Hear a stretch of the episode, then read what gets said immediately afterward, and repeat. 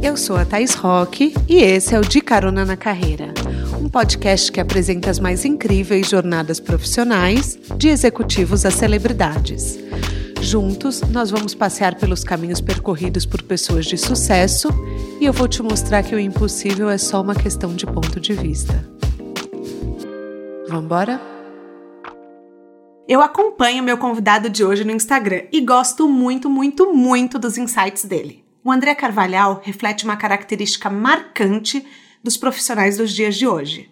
Ele traduz a sua missão e conhecimento em uma série de atividades variadas. Ele é autor de livros de sucesso, consultor, apresentador, palestrante, enfim, um cara múltiplo para uma era que pede justamente isso das pessoas. E faz sem perder de vista a importância de respirar, se desconectar, sem deixar de ter a sustentabilidade como horizonte. Ele é graduado em comunicação social, pós-graduado em marketing digital e especialista em design para sustentabilidade. Iniciou sua carreira como publicitário nos anos 2000, trabalhando em agências como Publicis e JWT. Depois de sete anos, foi para Farm, onde passou a próxima década participando da expansão da marca. Hoje considerada um dos símbolos do Rio de Janeiro, que tem até filial em Nova York. Como parte da indústria fashion, ele viu coisas que não conseguiu ignorar. Um mercado sem consciência do meio ambiente que provocava inúmeros impactos. E isso fez com que ele repensasse a vida inteira, gente. Partiu então para uma jornada de conscientização. Ele tem como propósito, por meio dos seus livros e palestras,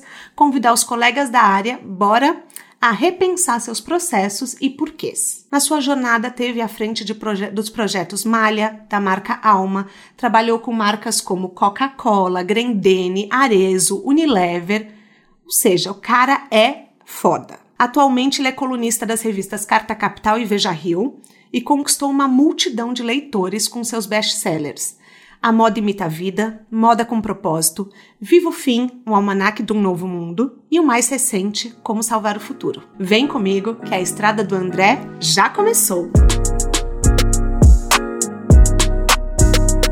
André amado, que prazer ter você aqui no De Carona na Carreira. Quer dar um oi para os nossos caroneiros? É, eu quero dar um oi para você, que linda você, adorei a abertura, muito legal. Obrigado ah. pelo convite. E um oi, obviamente, para todo mundo que está assistindo a gente aqui. Ouvindo, na verdade, né? Que está ouvindo aqui. Eu, eu cismo de confundir ouvindo com assistir. É porque a gente está se vendo na gravação, né? Então. Pois é, pois é. Causa essa confusão mesmo. André, você mexe muito comigo em vários sentidos. É, eu amo suas reflexões. Para fazer o podcast, a gente vai atrás, assim, caçar, caçar toda a sua vida, né? Num bom sentido. E eu assisti seu TEDx, que você fala uma frase que mexeu muito comigo. Você falou assim: a vida toda nós somos estimulados a ser cópias. Se a gente vive assim, nada vai mudar ao nosso redor. Eu sempre falo que ter a nossa própria voz é quase que um ato de rebeldia e vai muito de encontro com o seu pensamento. Como que você encontrou a sua própria voz? Nossa, Thaís, é super. Você sabe que eu nem me lembrava que eu tinha falado nisso.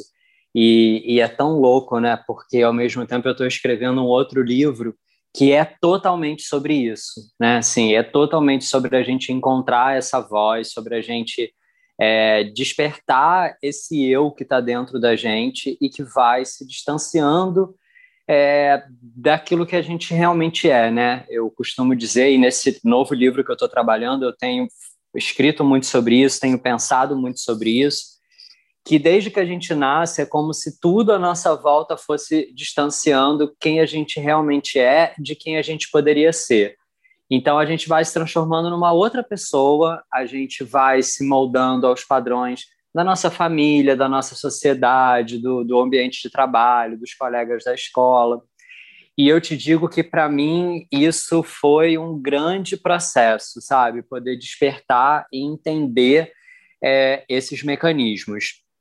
A gente vai falar muito aqui ao longo do podcast é, sobre a minha trajetória, o que aconteceu comigo, mas basicamente, é, depois de passar por muitos lugares, de ter é, ocupado posições super bem sucedidas, bem remuneradas, eu comecei a entender que eu não estava feliz é, com aquilo. É, durante muito tempo, meu trabalho me energizou muito, o que eu fazia me dava estímulo, me dava alegria, e depois de um tempo aquilo passou a me é, trazer muito desconforto. Então, eu não tinha vontade de falar sobre o que eu estava fazendo, eu não tinha mais ânimo para trabalhar a quantidade de horas que eu trabalhava antes. E aí eu acho que reconhecer é, que eu estava desencaixado e que eu não estava feliz foi a primeira coisa né, para eu caminhar em torno dessa minha essência, né, voltar para essa minha verdade. Então eu acho que esse foi assim o fator determinante. E aí eu fui é, buscando uma série de, de, de, de, de me mecanismos e ferramentas para isso, desde retiro, observação, sabático.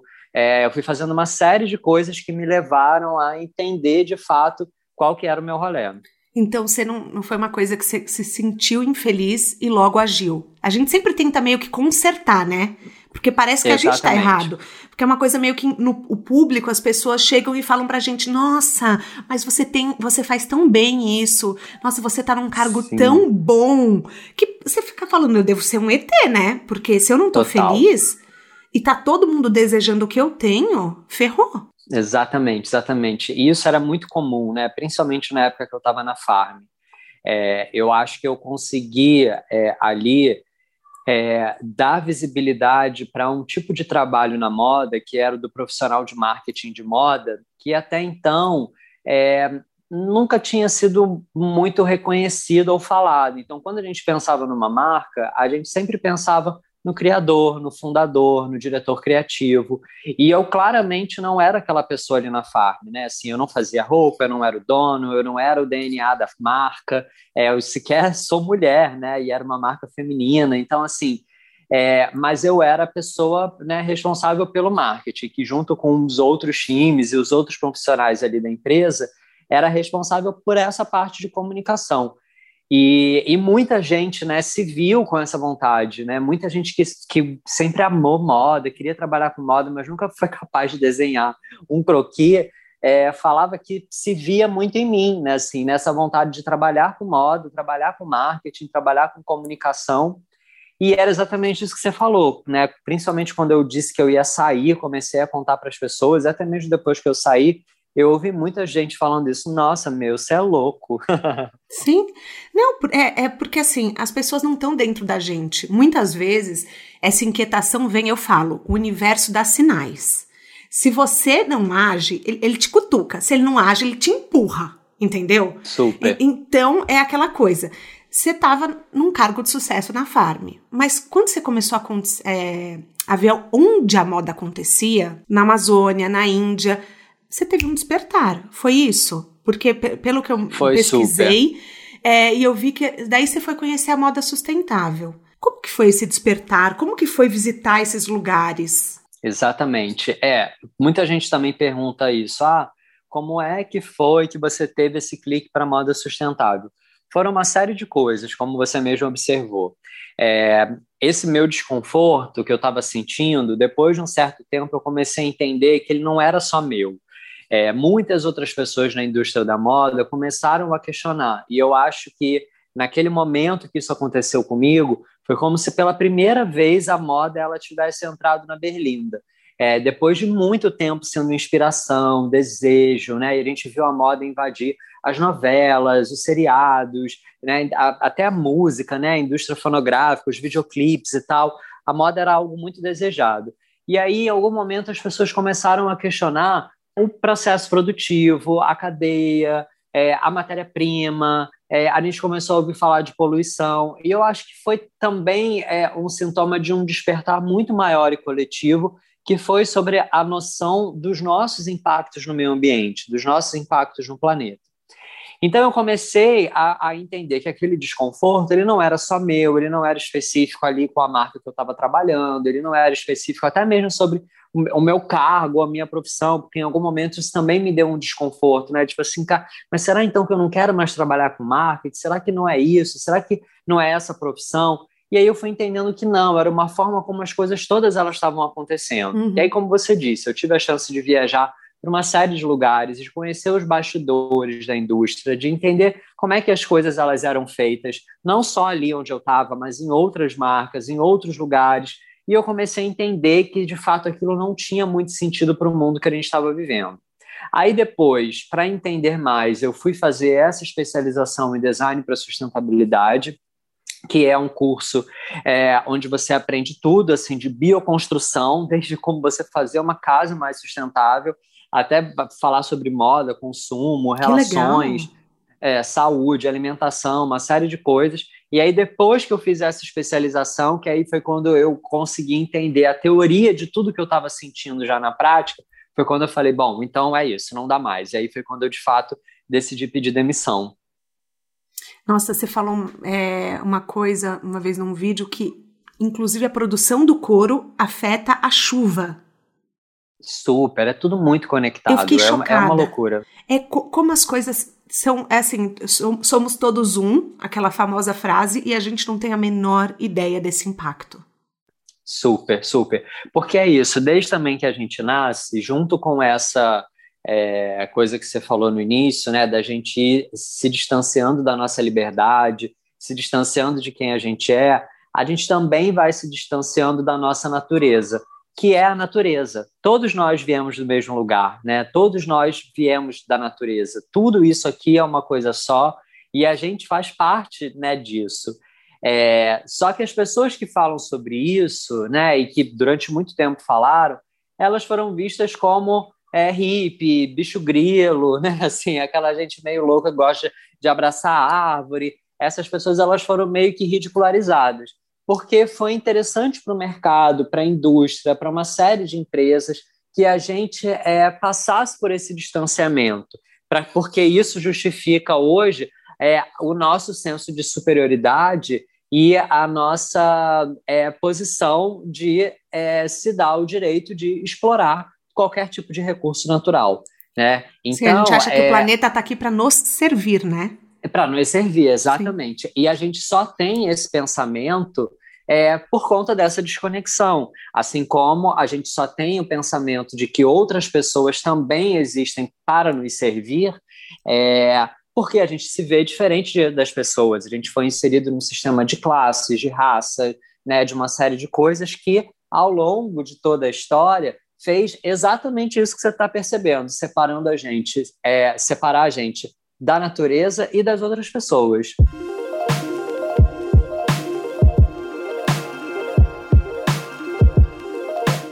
É a moda sustentável para o caroneiro que não entende? Legal. É, essa é uma pergunta super importante da gente esclarecer. É, até o conceito de sustentabilidade, né? Eu acho que é um conceito é muito amplo, né, muito vasto, pouca gente é, entende, é, até porque, de fato, ele, ele, ele tem várias interpretações. Eu gosto de pensar é, na sustentabilidade como você é, utilizar os recursos, é, sejam eles né, é, recursos naturais ou é, pessoas, né, energia das pessoas, de trabalho, a força de trabalho, é, de fato que isso seja sustentável ao longo do tempo, de fato que você tenha isso para gerações futuras, né, para o futuro, duradouro. daqui para frente, e seja duradouro, que não se esgote. Não, então, assim, para mim, sustentável é aquilo que não se esgota.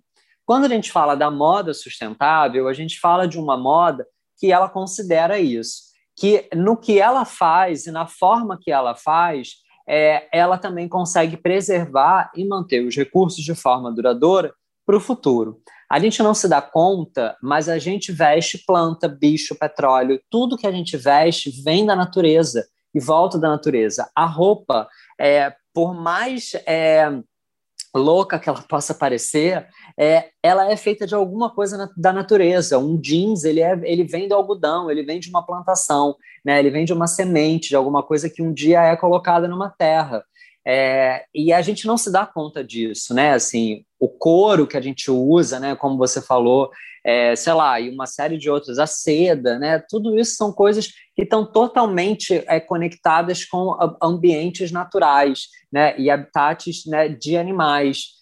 É, e a gente não pensa nisso, né? Nunca assim, pensei, gente... André. Pois é, exatamente. Meu Deus, eu tô achando, é eu tô achando até mais poética a moda agora. Eu já tô, nossa Super, senhora, caramba. Exatamente, exatamente. Mas é isso. Só que o foco da moda nunca foi esse, né? O foco da moda sempre foram as tendências, os produtos, a cópia, como a gente começou aqui o nosso, é, a nossa conversa falando. Então, para sustentar essa lógica de que todo mundo tem que usar a mesma coisa, de que todo mundo tem que ser igual e que os modismos eles precisam ser adotados, disseminados, a gente precisa produzir muito de tudo. Se a gente tem ideia do impacto que isso causa no mundo e na nossa vida, como você falou, no ciclo da chuva, na temperatura do planeta, na qualidade da água que a gente bebe, se a gente tivesse noção disso tudo, a gente não consumiria da forma como a gente consome. É, então, assim, é, é, tudo é muito pensado, né? Tudo foi muito articulado é, desde muito tempo para que a gente chegasse nesse momento que a gente está hoje. Só que, infelizmente, esse momento é insustentável. E agora eu ouvindo, tá? Eu, eu pensando assim, que eu sou uma pessoa ignorante no tema. Então, eu tô aprendendo Sim. com você, eu aprendo através dos seus livros, das suas palestras, mas rola uma sensação de impotência, eu não trabalho na moda. Então, eu, como consumidora, o que, que eu faço? Então, tem, isso é muito legal de você perguntar, porque assim, tem muita coisa a ser feita. É, o consumidor, eu acho que hoje ele é, é, o principal responsável pela mudança das marcas. Muitas marcas se construíram e se estabeleceram numa época onde essa noção ela não, não, não era disseminada. Muitas marcas aprenderam a fazer de um jeito completamente diferente, né?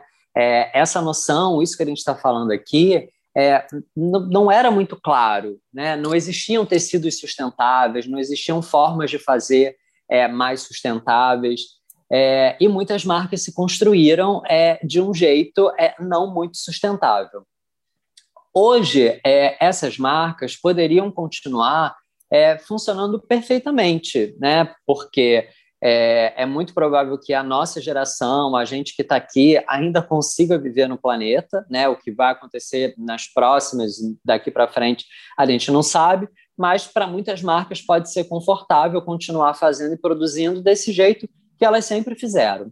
Só que hoje existe uma nova geração no mercado que está tomando cada vez mais consciência disso, principalmente os mais jovens, né? As pessoas que já nascem é, uhum. no meio de toda essa confusão que a gente está vivendo, é, e que passam a questionar as marcas, é, recusar comprar, é, perguntar de onde as coisas são feitas, como elas são feitas. Então, esse é a importância e é o papel do consumidor. É, da última linha, somos nós que investimos nas marcas, né? não são os investidores financeiros, não são os donos, os diretores criativos. O poder está na mão do consumidor. Dinheiro, Exatamente, o poder está na nossa mão, porque é a gente que coloca o dinheiro nas marcas. É, então, a nossa importância é muito grande nisso. Né? Isso que você está fazendo aqui, de trazer para os seus caroneiros essa consciência, né? essa noção, pessoas que provavelmente não são da área de moda, que são de diversas outras áreas e que nunca pararam para pensar sobre isso, porque nunca foram levadas a pensar sobre isso. Isso é extremamente importante, porque é isso que vai estimular essa mudança e essa transformação no mercado. Nossa, mas o seu trabalho acaba sendo muito importante, né? Porque você. É, eu até vou, vou, me antecipar um pouco, assim, do, eu, eu, eu acho que você é um porta-voz da reflexão. Você sente isso? Sinto, sinto. Não só é... da moda, tá? Mas assim, sim, você sim. falando aqui, eu já tô, nossa, quantos insights eu tô tendo. Porque muitas Legal. vezes a, a gente. Vou misturar um pouco os assuntos, porque eu sou dessas. É, a gente por exemplo, acha que o poder está na mão da marca porque é uma marca ou de luxo ou que representa algo. Daí agora eu já estou pensando, peraí, o poder está na minha mão. Não é a marca que me Total. dá o poder, porque tem isso também, né? A marca que dá o poder pra gente. Assim, ela vende sim, isso. Sim, me use total. que você vai ter o poder, o status, a imagem. E, cara, quantas reflexões você traz, né? Nossa, total, você, total. Você tem, é, é, você tem noção desse impacto?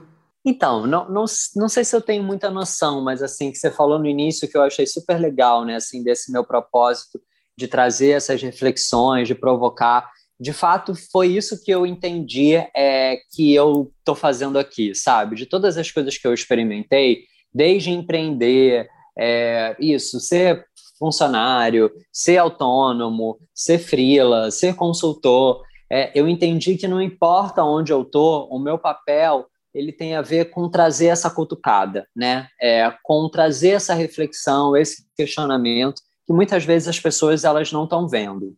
É, eu sou muito assim, é, eu sou essa pessoa assim muito questionadora, muito observadora. Eu, eu, eu, sou muito CDF, né? Você leu meus livros, você sabe qualquer um que pega meu livro se impressiona com a quantidade de referências, de cases, de dados, de pesquisas, porque assim, eu, eu sou essa enciclopédia viva, eu leio 50 livros ao mesmo tempo, eu assisto um monte de coisa, eu sou muito conectado em tudo. É, e eu me conecto em tudo é, com essa sede de encontrar essas novas formas, esses novos caminhos. É, e hoje o meu grande prazer é em compartilhar isso com as pessoas. Então, não importa se eu estou numa empresa, se eu estou no meu Instagram produzindo conteúdo, se eu estou aqui com você, é, a minha intenção ela sempre vai ser essa, vai ser sempre trazer esse outro ponto de vista, vai ser libertar as pessoas dessas ideias que foram impostas a gente. É, enfim, é, é muito por aí mesmo, como você reparou no início. Nossa. Bom, para quem está nos ouvindo e quer conhecer as redes do Carvalhal, vai correndo segui-lo. Quais são? Então, eu tenho um Instagram que é o Carvalhando, que é Eu amo esse nome, de onde surgiu? Muito. Então, é o meu sobrenome, né, que é Carvalhal, Sim. e aí, é, então, aí aí, sei lá, tipo assim, foi, foi muito tempo atrás. Eu fui uma das primeiras pessoas a fazer um Instagram aqui no Brasil, né, eu era embaixador do Instagram no Brasil. E coloco ele surgiu ainda naquele rolê de fotos e tal, ainda como uma comunidade para fotógrafos e aspirantes à fotografia.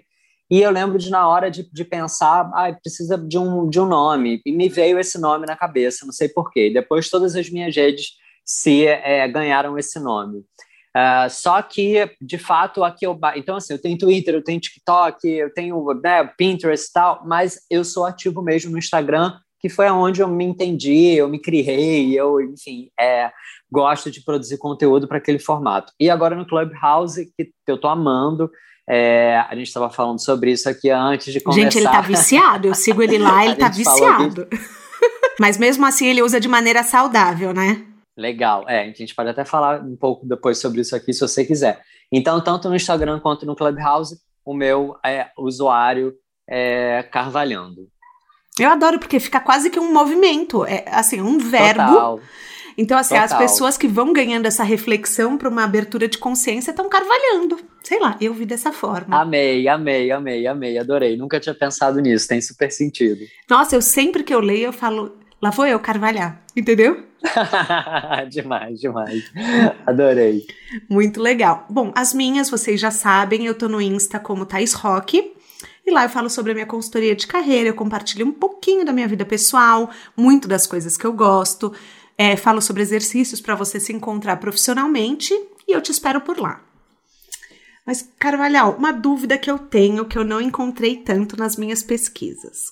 Como hum. era o André mais jovem, quais eram os seus sonhos?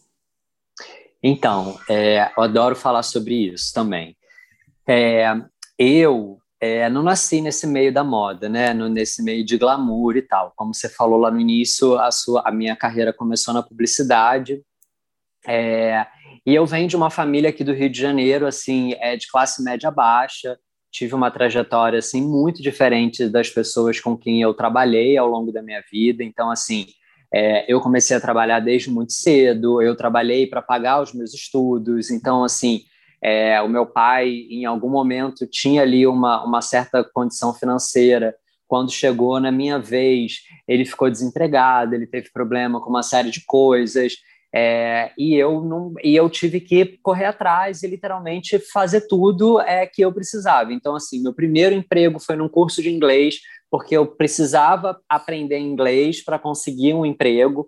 Então, eu sempre fui muito estrategista, sempre pensei muito é, no que, que eu precisava, em quais lugares que eu precisava estar para chegar, porque era isso, eu não tinha família influente, eu, eu enfim, não, não tinha é, uma posição influente, eu não tinha ninguém que pudesse me encaminhar ou me levar ali pelos lugares.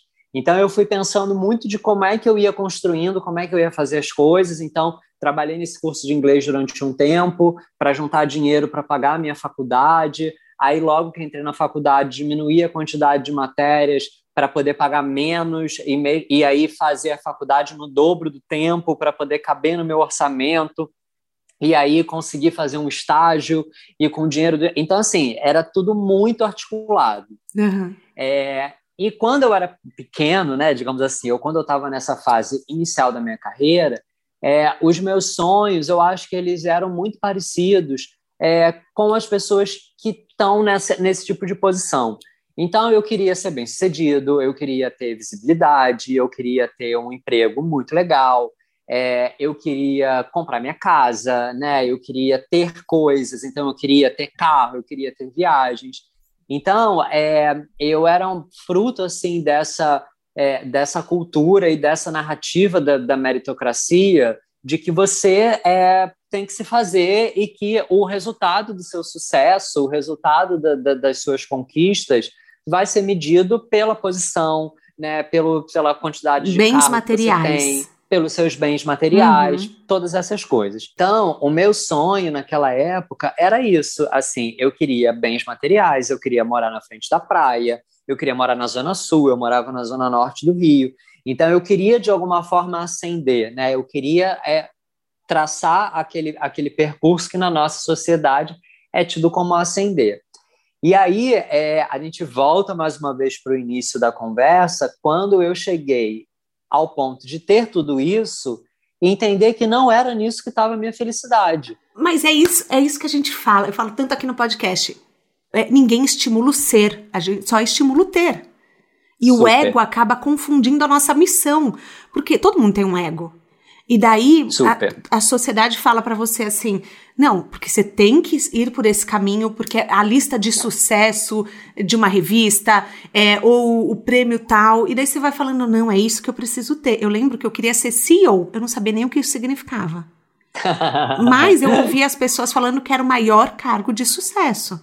Então eu falava, Sim. um dia eu vou ser CEO. Eu não sabia, eu não tinha a menor ideia, mas eu queria. Então, é porque é o que a gente é ensinado, né? Ninguém fala você tem que ser feliz, você tem que contribuir para a vida do próximo de maneira única, né? Super, super. É, isso tem a ver com esse é, projeto, né, que, que eu estava falando, que é de transformar a gente em força de trabalho, né? Transformar as pessoas em consumidores, em produtores. Então, essa é, é a lógica da sociedade, né? A lógica uhum. do mercado. Então, você, é, desde pequeno, você pensa que você tem que ter uma profissão que vai te trazer resultados financeiros, que vai te dar estabilidade, é, que vai te dar reconhecimento. É, quando a gente nasce, e eu, eu conto isso nos meus livros, assim, quando eu era pequeno, a minha mãe diz que eu queria ser astronauta. Quando as pessoas me perguntavam o que, que você quer ser, astronauta. Eu já nem lembro mais isso, porque em, disso, porque em algum momento isso se perdeu da minha vida, com o entendimento de que não, é, eu tenho que ter uma profissão que vai me dar dinheiro imediato.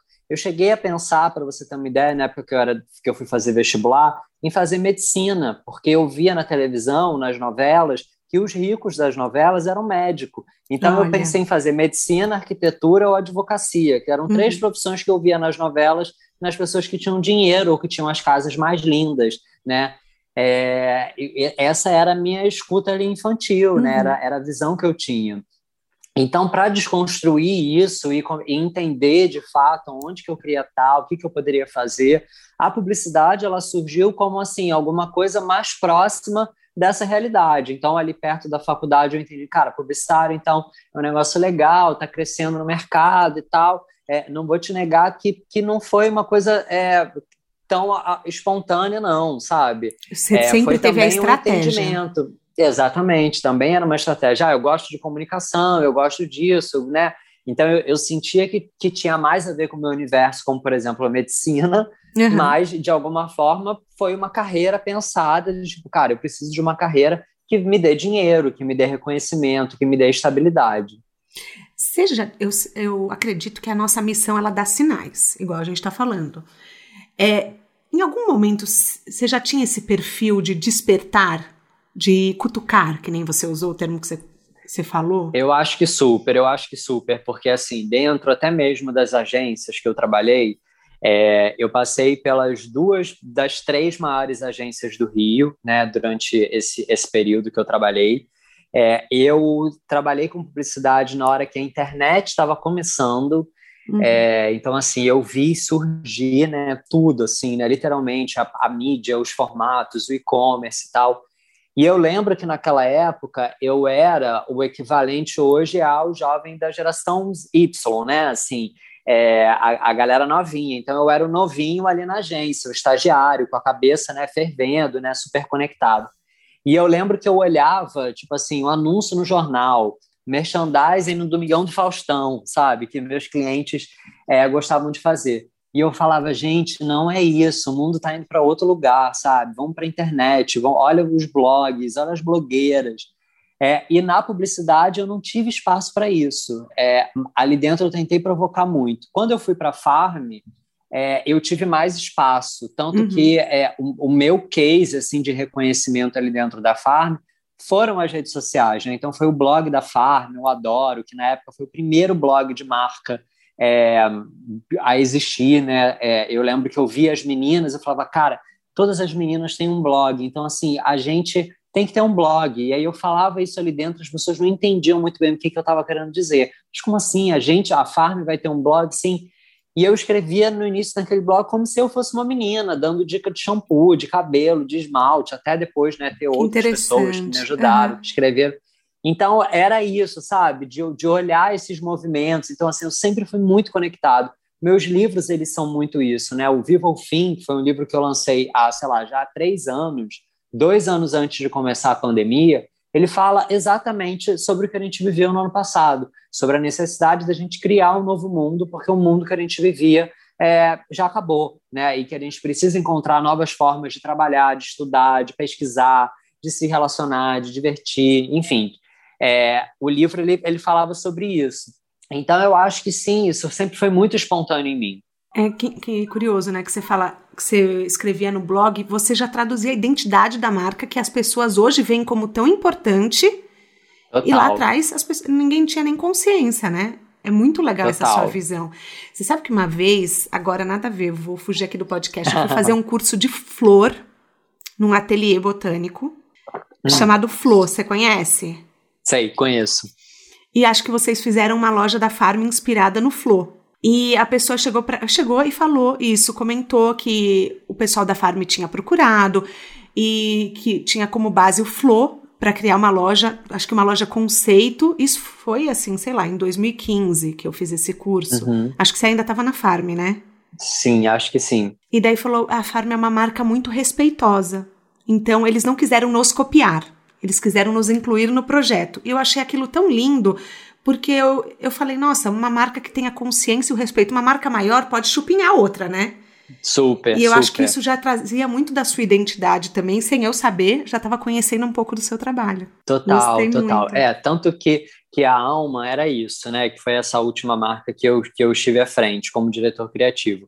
Era uma marca completamente colaborativa e que tinha esse pensamento. A gente fazia, sei lá, cinco, seis é, colaborações por mês. Assim, todo mês a gente tinha várias colaborações com várias pessoas e era isso. Eu olhava uma blusa, eu falava, nossa, que incrível essa blusa. A gente tem que ter essa blusa.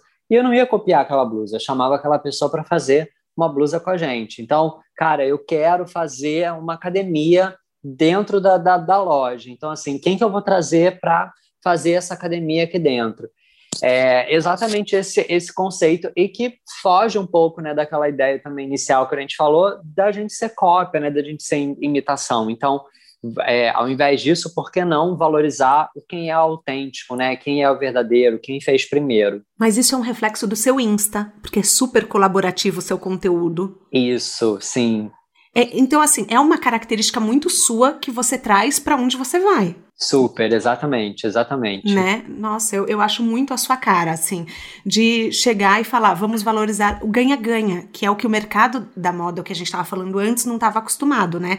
Que um ganhava é. pro, pro universo, per, pro, pro mundo perder, perder Total. Pra, pra natureza perder. E você vem com essa postura muito ganha-ganha. Então a natureza ganha, o consumidor ganha. É, o, o, criador do conteúdo ganha, é, o compartilhador de reflexões ganha. A, uma marca ganha, a, sei lá, a academia ganha. Muito legal. Total, total. Nossa, é, a, acho bem bacana. No seu primeiro livro, você fala muito é, de trazer para as marcas um, um posicionamento consciente sobre a sustentabilidade. Então, galera, se posicionem. Já no segundo, você convida o mercado a repensar o propósito.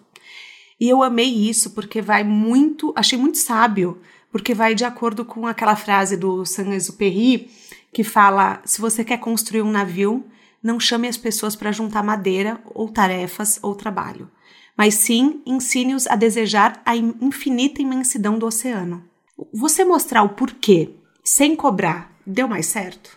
Olha, é difícil isso, tá, mas tá entendendo eu onde concordo. eu fui? Eu fui meio longe, mas Não, assim. Mas eu super entendi, mas super Tá. entendi. Mas é porque eu acho que é, é difícil é, saber essa resposta, né? Mas eu super concordo com você é, de que de fato a gente precisa envolver as pessoas pelo porquê, né? Pelo motivo da gente estar fazendo. E, eu acho que de fato eu tentei deixar isso pelas marcas que eu passei, é, pelas, pelas marcas que eu trabalhei, até mesmo no meu conteúdo.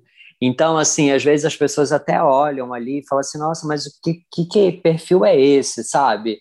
É, o que, que essa pessoa está falando? Porque ela está falando de série, ela está falando de filme, ela está falando de roupa, ela está falando de política, ela está falando de um monte de coisa. Mas tem um porquê muito forte por trás disso, né? Que, como você mesmo identificou, que é trazer esse, esse novo olhar, esse, esse reconhecimento. E eu comecei a fazer isso de graça mesmo, né? Eu comecei a fazer isso instintivamente, porque era o que me realizava, era o que me dava vontade de fazer. E eu tenho colhido frutos disso. Então, acho que, assim, para mim, é, isso deu certo. É, espero que para outras pessoas, né, que se inspiraram ou aprenderam com isso também, é, tenha dado. Eu te vejo muito como futurista. Para os caroneiros, é, futurista é aquela pessoa que tem habilidade de estudar o futuro, ampliar o olhar, prestar atenção nos sinais e entender o impacto no mundo. Você se vê como um futurista? Porque eu vejo que você não usa esse termo e me chama a atenção. Isso é. é então, eu. É, as pessoas falam muito isso de mim, né? Tanto até nesse livro do Viva o Futuro, é, o Viva o Fim, quando começou a pandemia e as pessoas começaram a falar, é, ah, mas você estava prevendo o futuro e tal. Eu já vi e eu isso, que comecei a falarem pensar, isso.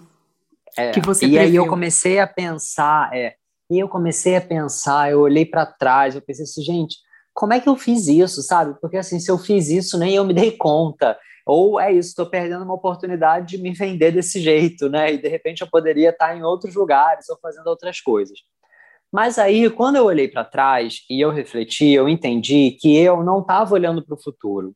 É, quando, a todo momento, seja lá quando eu estava na agência, que eu falei para você, cara, não vamos mais fazer merchandising no Faustão, né? Quando eu estava na Farm, eu falei, gente, vamos fazer um blog, né? Ou quando eu escrevi o Vivo Fim, né, dizendo, gente, o mundo acabou. É, eu não estava olhando para o futuro, eu estava olhando para o presente, eu estava olhando é, para aquilo que eu via perder o sentido e para novas coisas com sentido que eu via surgir. É, as tendências elas surgem desse jeito. Então esse trabalho, de fato, ele não é muito diferente do trabalho de alguém que trabalha com tendências, né? E o trabalho de um futurólogo, né, ou futurista, né, de alguma forma ele, ele, ele está relacionado é, com o trabalho de tendência. Ele não é só isso, né? Porque as tendências elas não têm só a ver com prever o futuro, mas e sim entender o comportamento atual. É, e eu acho que nesse sentido eu me presto muito mais a entender é, o que está acontecendo agora e o que, que teria mais sentido para a gente fazer agora do que um olhar para o futuro.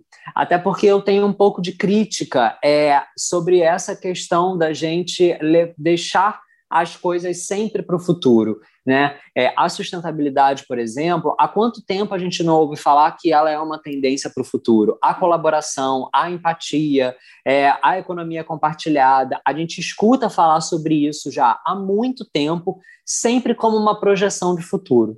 E às vezes eu acho é, que essa projeção traz para a gente um certo conforto de tipo, ah, alguém vai entender como fazer isso e eu vou copiar. Lá na então, frente a gente esperar... resolve lá na frente a gente resolve. Então, em algum momento, o mercado vai resolver esse problema, as coisas elas vão se solucionar, vão facilitar, e eu vou comprar essa, essa solução, seja lá para o que for, de uma forma pronta. É, e eu acho que, de fato, por isso a gente até chegou nesse momento de mundo que a gente chegou, porque já há muito tempo muitas pessoas falam né, sobre esses impactos ambientais, sociais e tal, mas existe um certo conforto de deixar isso para o futuro são poucas as empresas e as pessoas que têm coragem de bancar o novo, né? de, de bancar o futuro, né? de falar isso é tendência, a pessoa falar, então eu vou fazer isso agora.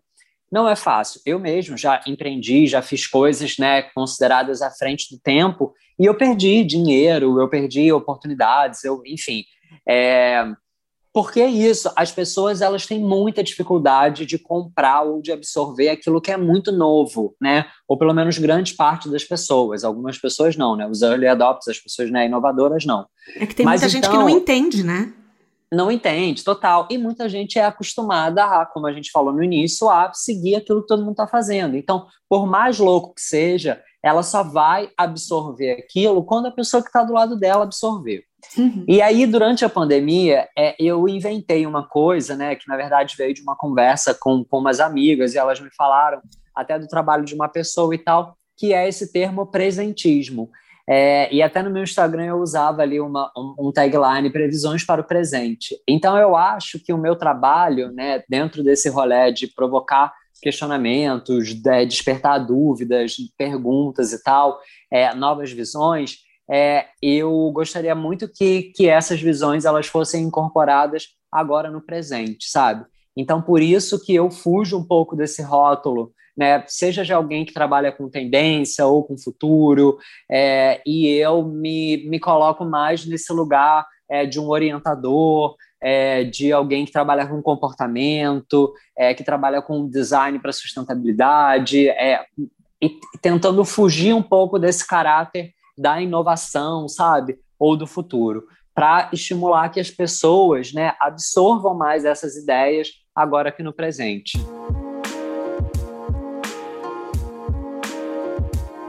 Quando você começou a ficar infeliz na marca, é, é na sua área, na verdade, né? Quando você estava desacreditado, você criou esse novo olhar. O que, uhum. conversando com você, parece tão simples, parece tão óbvio, mas não é. É difícil não pra é. caramba ficar infeliz no trabalho.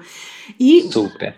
E, assim, uma parte dos caroneiros é, eu escuto o podcast, eu recebo muitas mensagens assim, você tá me ajudando a, a, me reinventar na minha carreira, eu tô tendo um novo olhar, eu tô me sentindo mais é, com permissão de mudar. Para quem tá no, no, emprego sem vontade de continuar, que dica você dá? É, então, muita gente também me pergunta sobre isso eu acho que, até pelo que eu contei já aqui para vocês, acho que quando vem esse desconforto, é importante a gente investigar é, de onde que esse desconforto vem. É, esse desconforto ele tem a ver é, com uma mudança sua, tipo isso, olha, eu não tenho mais espaço nesse lugar. Uhum. Eu sou hoje uma outra pessoa, eu mudei, eu não me identifico mais com isso, isso não me realiza mais. É, ou, como eu falei para vocês, que eu até acabei chegando à conclusão depois de um certo tempo. É, o mundo mudou, sabe? As coisas mudaram, né? E eu tenho vontade de fazer essas novas coisas, de acompanhar esse movimento do mundo. Então, eu acho é, que vale tentar identificar o motivo desse desconforto. Porque, às vezes, você pode chegar à conclusão de que essa sua insatisfação ela pode ser resolvida até mesmo com algum tipo de mudança dentro de onde você está. Então, você pode mudar de área, você pode criar uma nova área dentro do lugar que você está, é, você pode intraempreender, e eu acho que dentro da Farm eu fui um intraempreendedor, eu fiz muitas coisas ali dentro da Farm, como se ela fosse minha, como se eu fosse dono, né? É, e, Mas e você teve abertura né? para isso. Eu tive abertura para isso e eu tive muito diálogo, né? Eu tive muita conversa, né? Eu tive muito espaço lá dentro para trazer as minhas insatisfações. Tanto que, assim, é, desde. Eu fiquei 10 anos na Farm e desde muito cedo. É, eles permitiram que eu fizesse consultoria para outras marcas, porque em algum momento eu entendi, tipo assim, cara, é, eu não quero ficar aqui para sempre, eu quero experimentar isso em outros lugares, eu quero trabalhar com outras pessoas, eu quero conhecer outros negócios, sabe? Eu quero trabalhar com masculino, eu quero trabalhar com sapato, eu, eu tinha vontade de experimentar outras coisas. E aí eles falaram para mim: não, olha só, você pode fazer, desde que você consiga conciliar as duas coisas, você pode fazer consultoria, desde que não seja nada, né, é, que, é, que de alguma forma atrapalhe o trabalho, né, que concorra em algum nível, você pode fazer. E eu sempre tive né, muito discernimento para isso. Então, Mas é, é essa honestidade é muito legal da sua parte. É também. super, é. E, e também super difícil deles darem essa abertura. Então, Com essa certeza. minha honestidade, de alguma forma, era uma resposta a isso, né? E eu entendo totalmente, porque eu também já passei por outros lugares onde eu não tinha essa abertura, onde eu jamais teria conseguido chegar nesse tipo de acordo. E aí eu teria ido embora mesmo. Então, é, eu acho que existem é, certos desconfortos e existem certas soluções. É, eu acho que, primeiro, entender o motivo desse desconforto, entender ali onde você está, se existem novas possibilidades, isso, algum tipo de flexibilização, algum tipo de mudança. Às vezes, a empresa precisa que você faça é, isso, né? Às vezes, e eu escuto muito, eu vejo muito, assim, eu, agora, como consultor, eu sou chamado muito por pessoas em empresas grandes, multinacionais, é, que foram picadas por essa, por essa mosquinha da transformação e que não sabem tudo, né? Precisam de ajuda. Se essas pessoas não estivessem dentro dessas empresas e não tivessem me chamado, né, essas empresas elas não teriam a oportunidade de passar por essa transformação. Então, é, eu acho que, que é importante entender isso. Existe no mercado também um incentivo muito grande a você empreender, né? E eu também passei, é, eu fui muito estimulado a isso enquanto eu estava na farm. As pessoas falavam muito para mim assim: ah, você tem que sair, você tem que montar a sua marca, ou você tem que montar é, a sua agência de comunicação, a sua agência de marketing. Eu fui seduzido por isso muitas vezes, por essa ideia, muitas vezes. Até que quando eu saí da farm, eu fui empreender e não deu certo, sabe? Eu perdi todo o dinheiro que eu tinha investido, é, arrumei um monte de inimizade. É, eu vi, assim, que eu não sabia fazer uma série de coisas, né? Inimizade porque eu criei expectativa nas pessoas de que eu entregaria algo que eu entendi que eu não sabia fazer, que eu não conseguiria entregar. Eu me coloquei em papéis e funções, é, principalmente administrativas e de negócios, sabe? É, que não tem nada a ver comigo, que não tem nada a ver com nada disso que a gente está falando aqui. É, então, é, eu acho que é importante ter esse tipo de reflexão, sabe? Para não cair nessas fórmulas prontas, nessas alternativas mais fáceis, mais rápidas, né? A, a, porta da rua é a mais fácil, né? Você sair, você pedir demissão. Então, é, eu acho que para cada um essa solução ela pode vir de um jeito, sabe? Sim, então é muito olhar também a cultura da empresa, o seu momento, ver se a empresa está alinhada com quem você é, né? Porque muitas vezes, Super. por exemplo, a empresa é uma empresa que estimula a competição e você é uma pessoa agregadora. Então, você não vai se dar bem naquele ambiente. Não vai rolar, total. Não vai rolar. E, e, eu acho que é muito legal você falar isso do empreendedorismo, porque a gente acha que só vai ter liberdade se for empreendedor. Ah, eu vou poder fazer o meu horário, eu vou poder fazer o do meu jeito. E você está trazendo um exemplo. Olha, eu encontrei uma empresa que eu podia fazer do meu jeito e ter o, o, conhecimento, o crescimento que eu queria. Então também é se alinhar muito ao local que você trabalha. Se você está num lugar que constantemente você se, você se depara com entraves, digamos assim, para para olhar para o mercado, o que está acontecendo, o que, que é prioridade para você, o que, que pessoas que você admira fazem e têm. Que o empreendedorismo pode ser muito solitário também. E ele não é a resposta para liberdade, e para riqueza, e para autonomia, para nada disso. O empreendedorismo é um modelo de negócios, ponto. Né? Total, total. E ele requer uma vocação. Né? Eu acho que tem pessoas que têm vocação de empreender. É, tem pessoas que têm vocação de servir, tem pessoas que têm vocação de trabalhar, tem pessoas que têm vocação de colaborar. Existem muitos formatos de trabalho. É, eu nunca tive, é, me dei bem em sociedade, tive vários sócios ao longo da minha vida de coisas completamente diferentes. Muitos eram amigos, outros eram desconhecidos e tal. É, por mais colaborativo que eu seja, é, essas, é, essas experiências nunca deram certo. E nunca deram certo não é nem por conta do outro, mas por conta minha, porque eu sempre fui tão colaborativo que eu abri a mão das minhas ideias, eu abri a mão das minhas opiniões para querer agradar os meus sócios, para ir na onda deles. É, e, e por isso, muitas vezes, não deu certo. Uhum. Então, é, eu acho que existem muitos formatos, existem muitas possibilidades, muitas que são pouco, pouco ditas.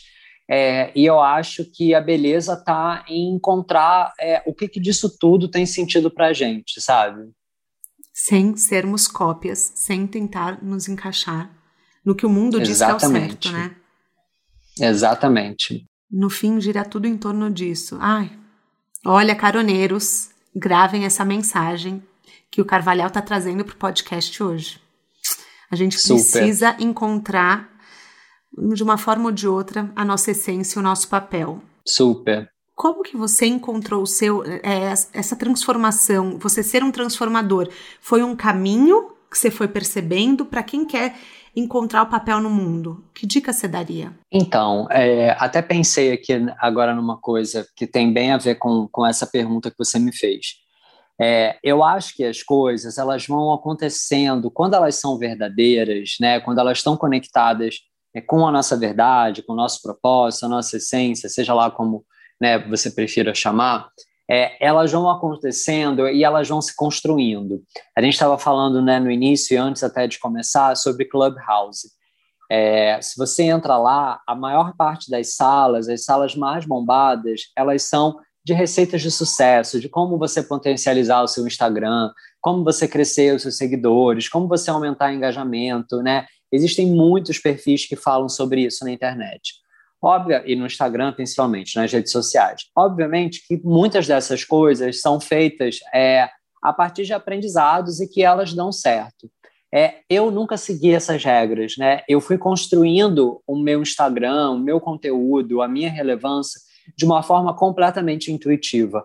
Até a pandemia, é, eu trabalhava muito fortemente é, com marcas, né? Produzindo conteúdo, criando estratégia digital. É, e tudo que eu faço hoje, para mim, eu fazia para outras marcas, inclusive para a Alma, né, que era essa última marca que eu estava como diretor criativo. E o meu Instagram, ele era ali alguma coisa que acontecia meio que por tabela. Então, eu tinha 50 mil seguidores, porque eu tinha já é, uma certa visibilidade, eu tinha livros publicados, né, eu, eu enfim, é, escrevia para lugares, enfim, isso me dava ali uma audiência que era legal.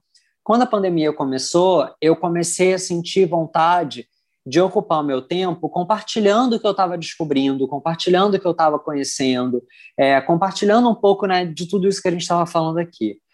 É, e foi absurdo assim o crescimento que eu tive, né? Assim, daqui a pouco eu estou chegando a 200 mil seguidores, né? Foi de, de 50 para 200 mil é, em um ano, né? Então assim, é um crescimento muito absurdo, né? De forma orgânica, é, de forma orgânica, natural e com um tipo de conteúdo completamente diferente dos influenciadores digitais. Eu não posto a minha vida, é, não tem uma foto minha, é, eu não uso hashtag, é, eu não posto nos horários que as pessoas dizem que bombam mais. É, eu posto no horário que eu tenho tempo para postar, que é 7 horas da manhã, é o horário que tem a ver comigo. E eu encontrei a minha comunidade das 7 horas da manhã, das pessoas que acordam nesse horário também.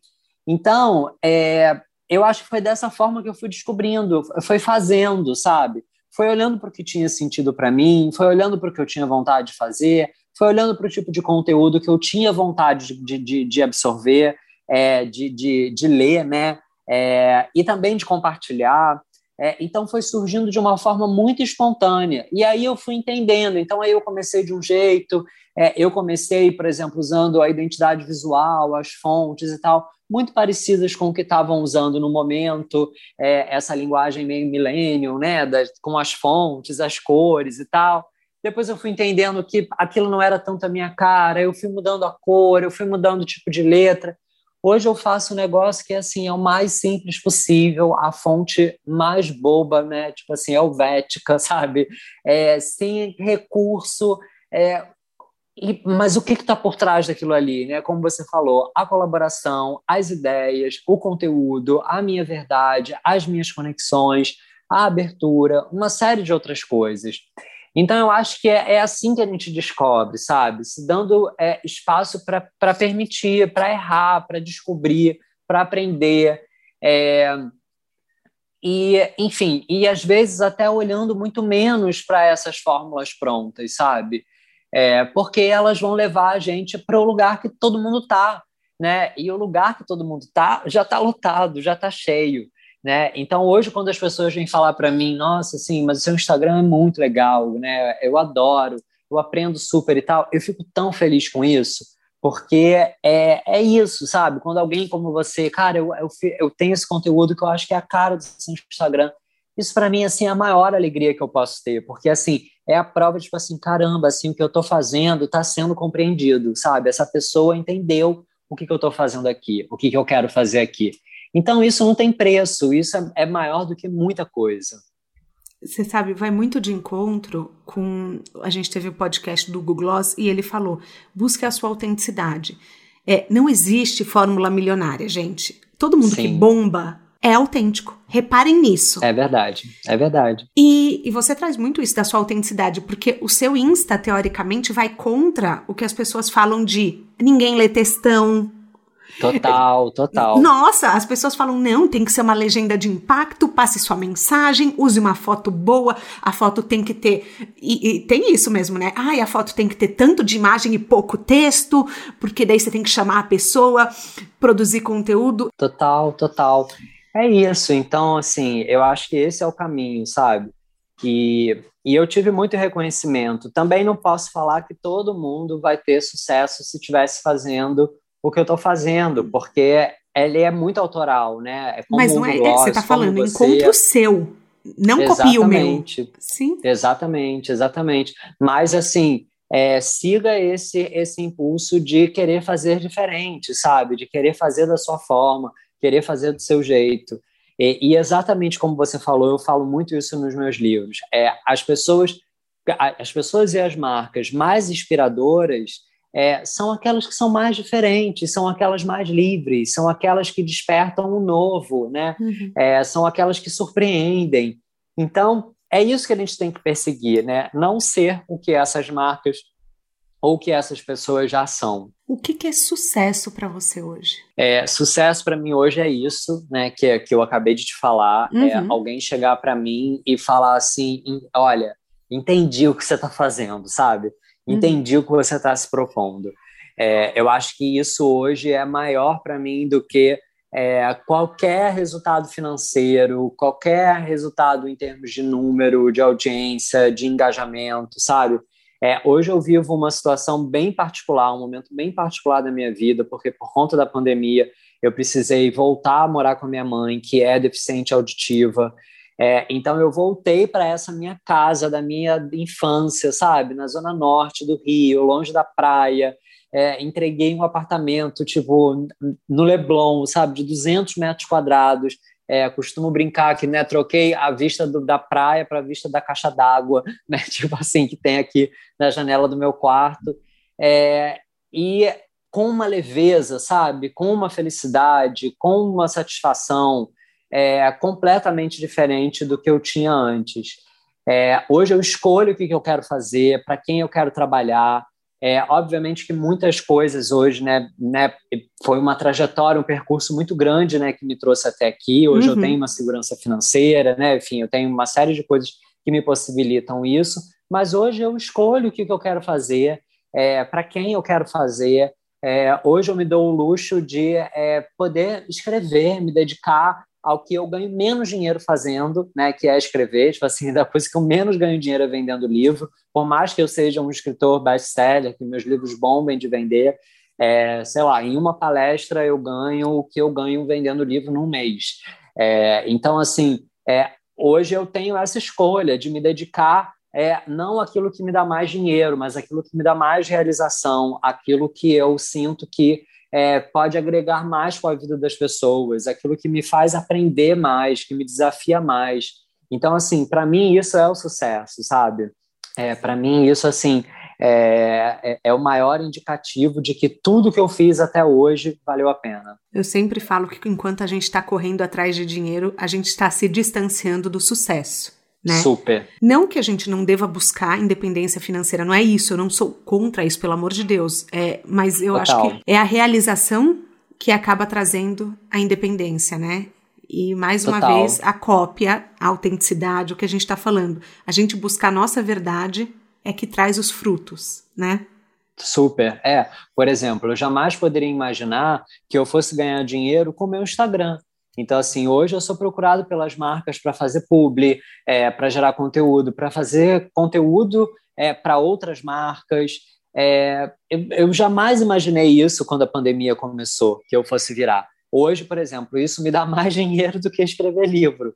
Uhum. É, e era uma coisa completamente inesperada, mas ao mesmo tempo é total fruto de um trabalho, né, do reconhecimento, daquilo que você falou, né, do porquê. Né, foi muito mais uma perseguir né, o, o, meu propósito, né, o que, que eu acredito, do que perseguir o dinheiro. Talvez se eu tivesse falado, cara, eu quero ser um influenciador digital, né? Quero produzir conteúdo para marcas e tal.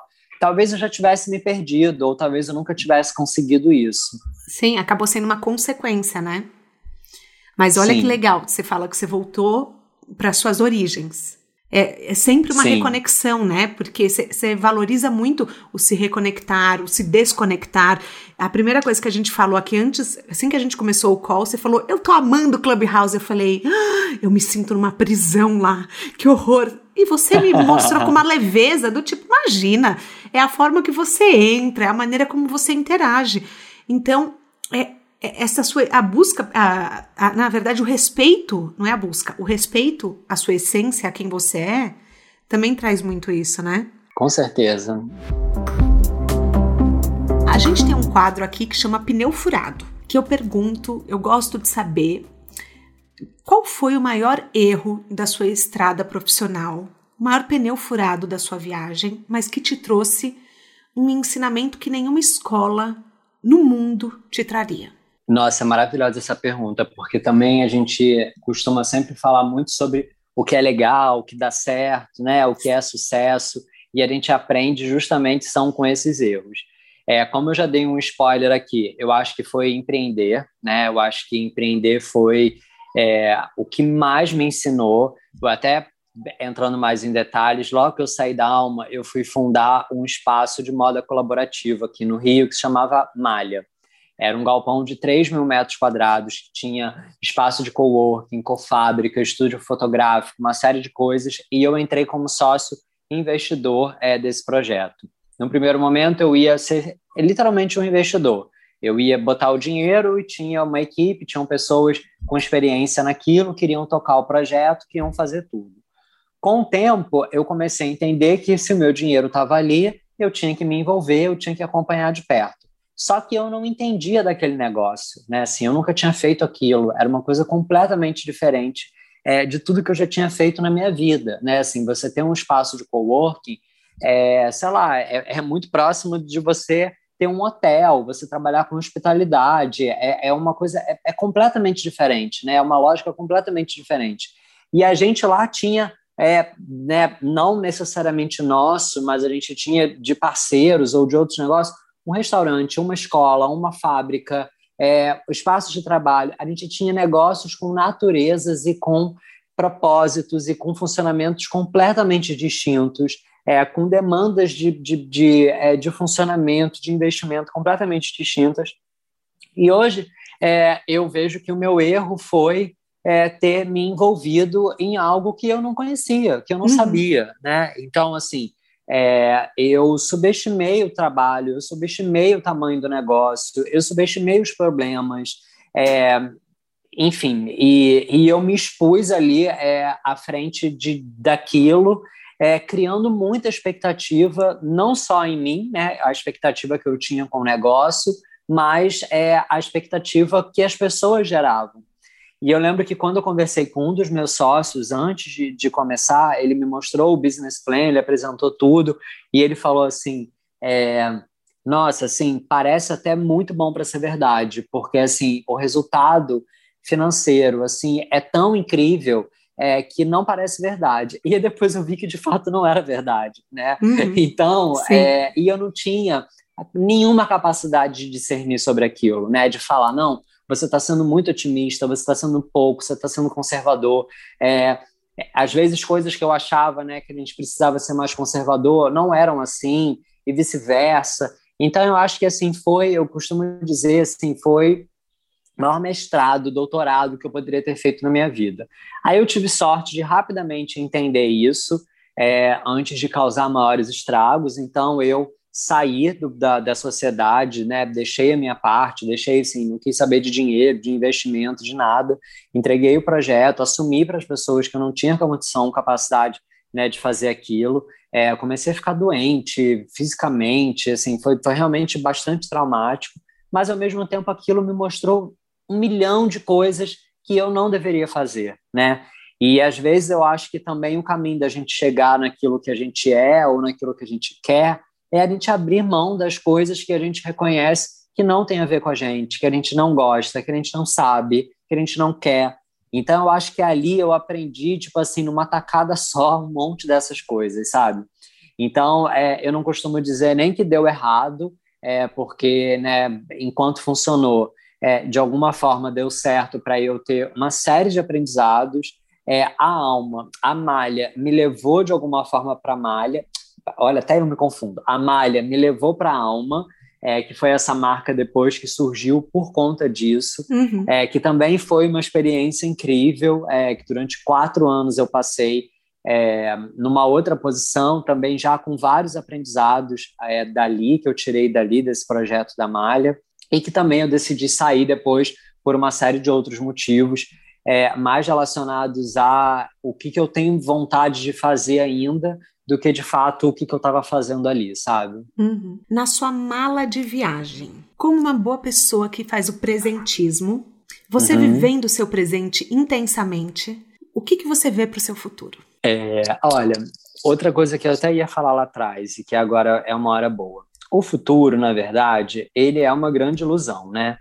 É, o futuro ele é aquilo que a gente fizer hoje, né? Assim, é aquilo que a gente vai fazer hoje. Então, eu espero para o meu futuro é, que eu esteja é, escrevendo, que eu esteja de fato ganhando dinheiro como escritor, porque isso é é, o que eu tenho vontade hoje, é onde eu estou colocando as minhas fichas, o meu tempo, o meu investimento.